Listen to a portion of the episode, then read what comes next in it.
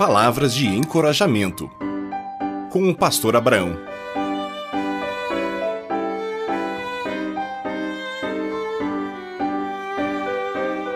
A vida pede equilíbrio. Você já ouviu falar é, sobre o Janeiro Branco? É o mês para promover a saúde mental que visa a busca do equilíbrio e saúde mental. Por isso, esse tema para 2023. A vida pede equilíbrio. A vida moderna tem trazido inúmeras conquistas e benefícios. Às vezes, porém, ouvimos pessoas dizer: antigamente era bem melhor. Será que alguém quer voltar a viver como antigamente? Sem TV, sem colchão de espuma, sem carro, sem telefone ou outros benefícios modernos que nós temos hoje? O que todos nós gostaríamos, na verdade, é viver com menos stress, mais paz e mais harmonia entre as pessoas. A modernidade cobra um alto preço de cada humano. E é por isso que devemos, sim, falar sobre equilíbrio de vida.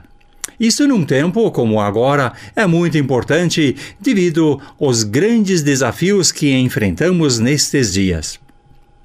Às vezes parece que o mundo está chegando ao fim. Jesus veio a este mundo para fazer paz com Deus e entre as pessoas. A Bíblia nos relata até a receita para a vida em equilíbrio. E se quisermos resumir esta receita, podemos mencionar o que Jesus disse: Amem a Deus de todo o coração e ao próximo como a si mesmo. Vamos achar o equilíbrio entre as obrigações e as alegrias, entre as realizações, equilíbrio entre o cansaço e a motivação do dia a dia, equilíbrio no desgaste da energia pessoal no trabalho e descanso com o medo e a coragem, confusões e a paz. Será que é possível? Eu digo que sim. Aqueles que buscam auxílio no Senhor Jesus Cristo encontrarão o equilíbrio, mesmo que não seja perfeito, mas conseguem viver bem melhor.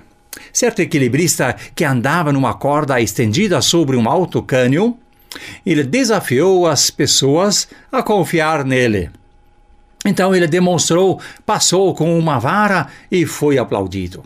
Passou sem a vara e mais uma vez aplaudiram então ele pegou um carrinho de mão e passou empurrando esse carrinho e o povo aplaudiu.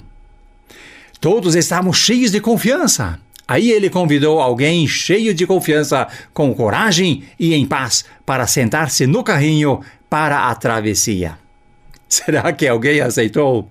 Queridos, assim é com Jesus e o equilíbrio. Ele convida todos a sentar-se no carrinho dele para conduzir a vida Aceita Jesus, confie nele e se entregue e verás como o equilíbrio se torna uma realidade. Deus te abençoe neste ano, buscando, vivendo em equilíbrio. Um grande abraço.